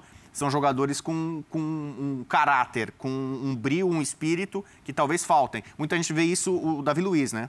O Davi Luiz também é um jogador ah, meio peladeiro, às vezes é zagueiro que vai se lança para o ataque, é, não cumpre muita função tática, mas a raça, entrega, esse tipo de coisa que faltou em alguns momentos para o Flamengo recente, com a chegada do, do Vidal e possivelmente do Alex, Alex Sanches, seriam reforços bem interessantes. Uhum. O Flamengo acho que está se mexendo bem no mercado. Lembrando que já tem o Cebolinha, que a partir de 18 de julho poderá jogar. E aí, companheiros? O Cebolinha é um jogador que pretende e acredito que vai conseguir resgatar o seu potencial que levou a seleção brasileira, que fez com que todo mundo imaginasse que ele seria um sucesso quase que automático em alguma liga europeia. Não foi isso que aconteceu em Portugal, por diferentes circunstâncias que devem sempre ser compartilhadas entre contexto e jogador. Então, até, até o Gabriel Barbosa, que é criticado até hoje, ah, foi um fracasso na Itália, fracasso em Portugal. Evidentemente, as coisas não andaram como ele queria mas é só lembrar um pouco da Internacional e como era no momento em que ele passou. Então tem erros e decisões que poderiam ser melhores por parte dele e também o contexto do clube que não pode nunca ser dispensado. Então, a minha opinião é que o Cebolinha volta para resgatar e voltar a ser o jogador que mudou uma Copa América para a seleção brasileira, por exemplo, a Copa América de 2019, de 2019 que o Brasil venceu aqui nos nossos estádios a campanha da seleção alterou-se para melhor depois que o Tite escalou o Cebolinha pelo lado esquerdo. Então é uma, é uma, é uma aposta, como são todas as contratações, mas acho que com boa possibilidade de um tremendo sucesso, em especial agora que o Bruno Henrique está indisponível. São jogadores diferentes, né? eles têm atributos diferentes, mas do lado esquerdo podem fazer funções semelhantes. E por mais que a pressão fique maior a partir do momento que o Bruno Henrique não está, então o Cebolinha tem que ser sucesso desde o primeiro treino, eu acho que ele tem capacidade para responder bem a essa exigência. O Vidal é um jogador muito interessante, porque ele passa essa impressão de estar querendo alguma coisa mais tranquila para a sua carreira. Eu estou falando de impressão. Mas ele fala e aparece com a camisa do Flamengo Sim. há muito tempo. Há muito tempo. E ele estava numa situação de elite do futebol. Sim. Não dá para discutir isso. Independentemente de ser titular absoluto da, da Internacional ou não, ele estava num centro em que os jogadores que têm potencial para continuar ali não saem dali para um lugar onde a exigência é menor. E é claro que no futebol brasileiro a exigência é menor. Mas no Flamengo ele tem um potencial midiático enorme, ele tem uma relação com a torcida que se ele fizer as coisas certas pode ser muito rápida, pode ser de, um, pode ser de, uma, de uma empatia rapidíssima. E ele é um cara que traz para o Flamengo uma carga de experiência. Olhem com quais treinadores o Arturo Vidal trabalhou na vida dele em clubes e na seleção chilena. Nós estamos falando de Guardiola, de Ancelotti, de, de Bielsa, de São Paulo, de Conte na Juventus. Sim, Antônio então, Conte, campeão italiano. É só pensar naquilo que ele aprendeu como jogador para desempenhar diferentes Maximiliano funções. Alegre. Alegre, no meio de campo. Então, acho que o Flamengo, que um dia esteve à mesa para contratar Balotelli, que do ponto de vista midiático e de relação com a torcida, eu acho que é, é uma coisa semelhante à do Arturo, por causa das personalidades deles. É, o, Vi, o, Vidal é um cara que agrega nessa, nesse aspecto, mas principalmente no, no campo de futebol também. Vou falar só um Naves, pouquinho só, o que, que eu acho que ele traz, fora a bola que ele tem, 35 anos, o contrato parece que vai ser de um ano e meio, ou seja, dá Isso, pra, até o final de 2023. Dá para jogar Exato. muito bem, um ano e meio com 36,5, vai jogar muito. E eu, mas eu acho também que ele traz, é, isso pode ser muito importante, ou causar conflito no vestiário, aquilo que quando o André Luiz chegou, o, Davi Luiz chegou, disse que estava faltando um pouco, um pouco de cobrança. Você lembra dessa? Uma Sim. das primeiras entrevistas do Davi, ele deu uma cobrada no elenco, parece que a gente precisa chacoalhar a turma aqui, tal, uhum. tal, tal. E, e o Vidal, quem o acompanha, sabe claramente que ele cobra mesmo. Ele, ele é tipo, ó, eu entrego, então por que, que você não está entregando? Eu acho uhum. que esse puxão de orelha, se o time não estiver correspondendo, ele vai dar. Uhum. Pode ser que tenha lá quem não, não vá gostar disso. Eu não sei se o Davi Luiz fez isso, que ele disse que o time estava precisando, ou se ele desistiu por perceber que, ah, puxa, ó, não vou mexer ali não, que se vai, vai dar problema e tal. Mas ele claramente disse, naquela fase que ele estava acabando de chegar, que o time precisava. E o Vital, acho que tem muito dessa característica. Uhum. Sabe, de entrega em campo e aí cobrar, muita raça e muita qualidade. Eu acho que ele, vem para ser titular, talvez ao lado do menino que possa João aprender. Gomes. Então, aí vai aprender muito com ele. E eu acho que agrega bastante. O caso do Luiz Henrique, já não sei, porque se trouxe o Cebolinha, ele vem para quê? Teoricamente, no começo seria, ah, não, saiu o Bruno Henrique, eu vou ter um cara aqui, quase, não tem o mesmo futebol, enfim, mas enfim, característica. Aí está o Luiz Henrique. É. Revelado pelo Botafogo que, foi, o primeiro, nele. foi o primeiro a chegar até ele, sim, mas sim. aí ele disse ter interesse em vir para o Flamengo. É, ele preferiu jogar no mas é Flamengo. Mas é claro que tudo isso encorpa o elenco, né? Por isso que a gente, acho que o Buena que falou, né? A gente pode ter muita mudança aí a partir da segunda semana de julho hum. com as contratações, né? Mudanças nos times, no perfil, nas possibilidades de ganhar títulos e tal. Então, quem sobreviver até 18 de julho aí, passando pelas competições, poderá é, crescer ainda mais. É, e se bem usado, eu vejo que o Vidal tem pelo menos mais duas temporadas com lenha para queimar. Um jogador de 35 anos, que tem uma acrescenta ao Flamengo uma característica de jogo diferente. Ele é um jogador capaz de arrastar linhas, porque diferentemente do Andrés Pereira, mais técnico, um jogador de mais chegada, o Vidal consegue se impor, não só com força física, mas com visão de jogo, com jogadas mais verticais. Então, esse é um jogador que tem potencial não só de dar variação, mas até de acrescentar um estilo novo de jogo ao Flamengo, ser um time um pouco mais direto. Mas é preciso que o Flamengo tenha o olhar para o Vidal de um jogador de 35 anos. E aí é preciso enxergá-lo como um jogador que eventualmente não vai jogar partidas e até mesmo precisar de uma sequência ou até de um tempo de adaptação ao futebol brasileiro. E o Vidal deve ser visto de forma muito parecida como o Vitor Pereira trata os jogadores com mais de 30 anos no Corinthians. Jogadores que não vão sustentar sequências de três, quatro partidas. Então, até para o torcedor do Flamengo saber, porque quando chega um cara do porte do Vidal, a expectativa que tem é de um líder do elenco, de um líder técnico, mas para se usar, para tirar o melhor dele nesse um ano e meio de contrato, é preciso que se tenha o Vidal eventualmente como opção e que se dose a minutagem, até porque a última temporada dele na Inter de Milão, por mais que ele tenha sido bastante ativo, como você mencionou, João, uhum. foi de uma minutagem Sim. muito menor do que a gente tem no futebol brasileiro. Sim. Se achar que vai usar o Vidal para ser titular, para fazer sequência de 8, 9, 10 jogos, como se tem aqui no futebol brasileiro. Jogos é muito comum, estratégicos. Não dá. Então é preciso saber o estágio da carreira. É um cara que tem muito, muito a entregar, até do ponto de vista físico.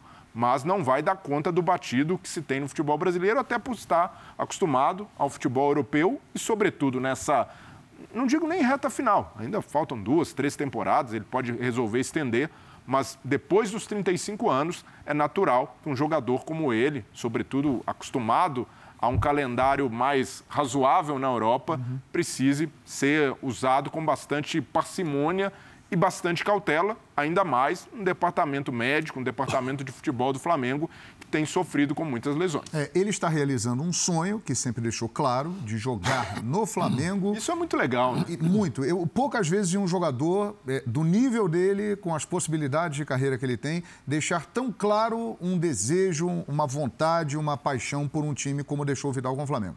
E um outro sonho. Ele saiu muito novo do Chile, revelado pelo Colo-Colo. Ele sempre teve o desejo de jogar a Libertadores da América. E caso o Flamengo passe pelo Tolima, quarta-feira, Maracanã, transmissão da ESPN para todo o Brasil com exclusividade, Vidal também realizará esse sonho. Jogar a Libertadores da América. Que atração, hein, meus companheiros? Imagina o Vidal na? Libertadores. né? Ele chegou a dizer. E pode pegar um Boca Juniors Que queria ele estava também. interessado nele Isso. ou o Corinthians. É, exatamente. Rapaz. Mas eu- ele deu uma entrevista quando estava na Alemanha, ao lado do Rafinha, falando disso, né? Pô, imagina a gente jogando uma Libertadores, que legal. O Rafinha veio, jogou e ganhou, né? Então tá na hora do Vidal realizar esse sonho, sem dúvida alguma. Eu acho que agrega, assim, inicialmente, João, eu fiquei pensando, pô, mais um jogador na faixa de 35. Davi Luiz, Felipe Luiz, Diego Ribas, tarará. Começa a somar as idades ali. Eu falei, puxa, Bastante gente. Será que vai dar e mandando o mais novo embora, né, que é o Andrés? Mas imaginando tudo que ele pode trazer, o jogador que ele é, eu acho, não sei o custo-benefício aí, parece que o salário não é fora da realidade do Flamengo, Não. do que ele já paga aí para os jogadores, que, pelo menos para as estrelas que estão lá.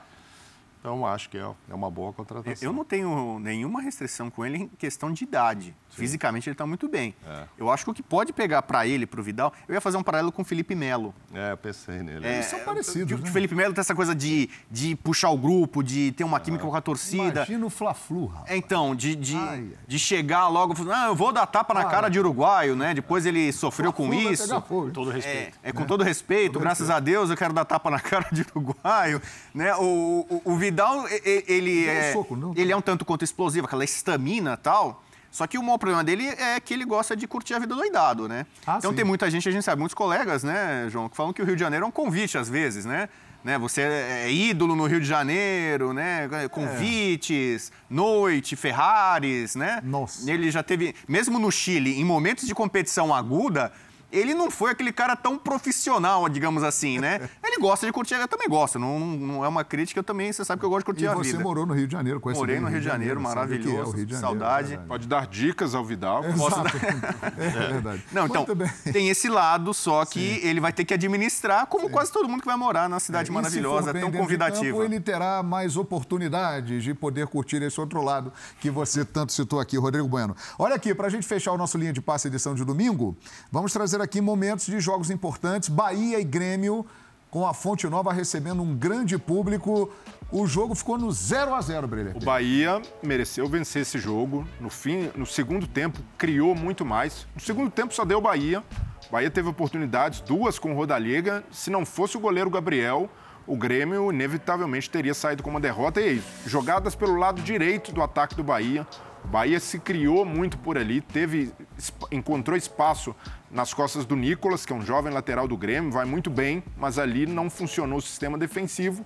Mas o Gabriel parou o, o ataque do Bahia e a trave também, porque no um dos últimos lances o Bahia consegue uma bola na trave, saiu barato para o Grêmio, uma atuação não digo ruim, mas com muitos sustos e de pouca sustentação ofensiva do Grêmio. Não conseguiu, criou muito pouco e, infe- infelizmente, né, o trabalho do Roger é questionado, mas aí é outro treinador que também sofre com problemas no elenco. E o Gabriel Brando fez uma grande partida. hein? Não, foi muito bem, foi, foi o melhor em campo, salvou o Grêmio e agora o Roger também espera né, para o seu trabalho um, um elenco diferente com a chegada de Lucas Leiva. O Ferreirinha voltou hoje, é um jogador que fez muita falta, só jogou duas partidas na Série B. Então, antes de se avaliar também um trabalho do Roger Machado, é preciso considerar as circunstâncias e as os problemas que ele tem vivido, sobretudo para conseguir escalar, A fazer um time mais aí, ofensivo. A da trave aí, ó. É. Demorou tanto para passar, porque realmente foram nos minutos finais, É, né? e- e- Mas no erro, ó, no erro do zagueiro ali também, ó. Nossa. A bola ali, né? Que presente, né? Da avó na Ah, trave. é. É, E agora a gente vai trazer o gol do América Mineiro, que venceu o Goiás por 1 a 0. Aí está, no Independência, Henrique Almeida. O América é, se recuperando. O time dirigido pelo Wagner Mancini venceu o Goiás por 1 a 0. Equipes que estão lá lutando para permanecer na primeira divisão do Campeonato Brasileiro. América virtualmente classificado na Copa do Brasil, né? 3 a 0 no Botafogo. Sim.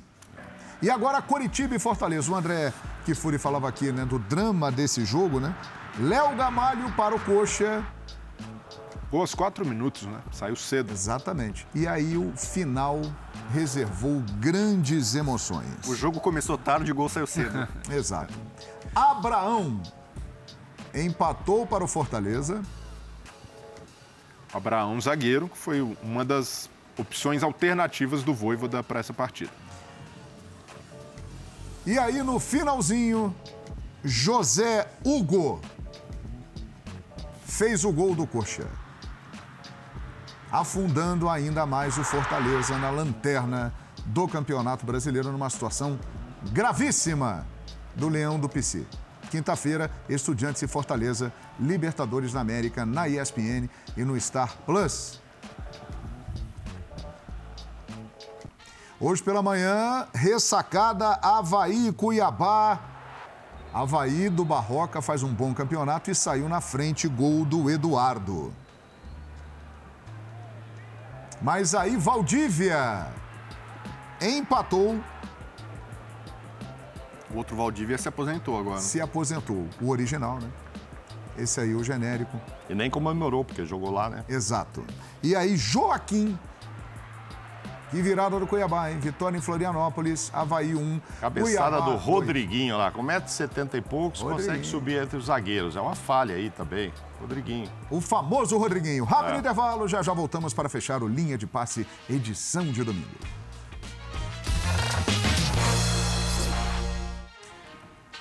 É isso, foi um enorme prazer estar ao lado dos companheiros Mauro Naves, Breiler Pires, André Kifuri, Rodrigo Bueno e de você, fã de esportes.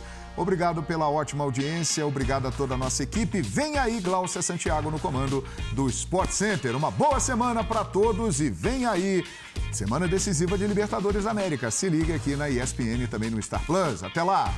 Abraço. Abraços.